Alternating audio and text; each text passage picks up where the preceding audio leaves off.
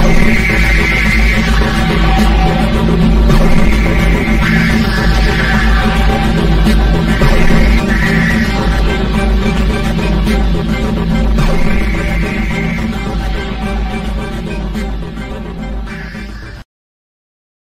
Empezar, les recuerdo que estamos en Anchor y en Spotify y en algunas otras plataformas con solamente audio.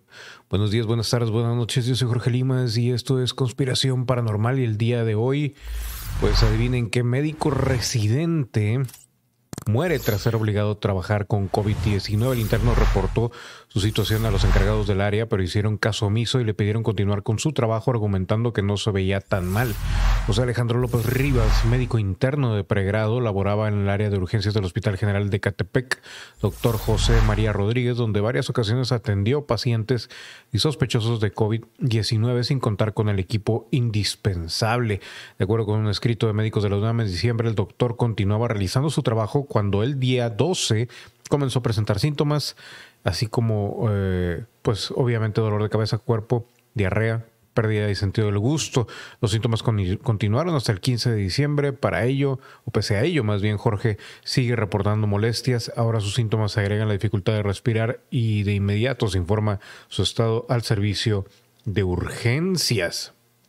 Ante esto, se le remite la realización de otra prueba PCR y pide los resultados. Tras días más tarde, el 21 de diciembre, su nivel de oxigenación es del 79%.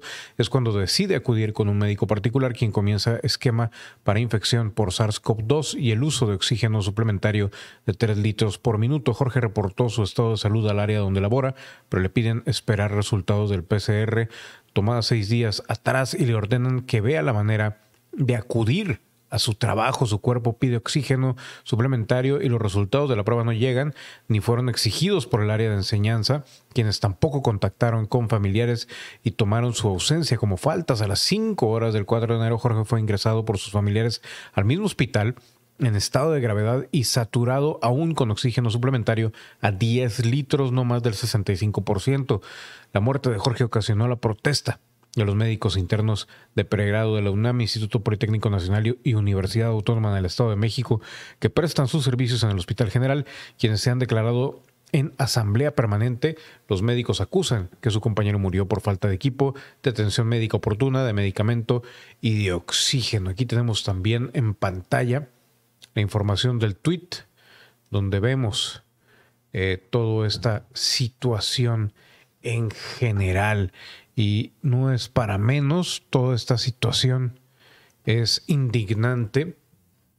Y si lo quieren comprobar, ahí está la cuenta de Twitter donde aparece más información. Así las cosas en este México lindo, corrupto y podrido. Por más que digan, aquí todo sigue igual como cuando estabas tú. Recuerden darle like a este video, suscribirse, activar notificaciones, la campanita y nos vemos a la siguiente. Yo fui Jorge Limas y me despido diciendo lamentablemente tatarururu. Tatarururu. Ta ta tatarururu. Tatarururu. Ta ta.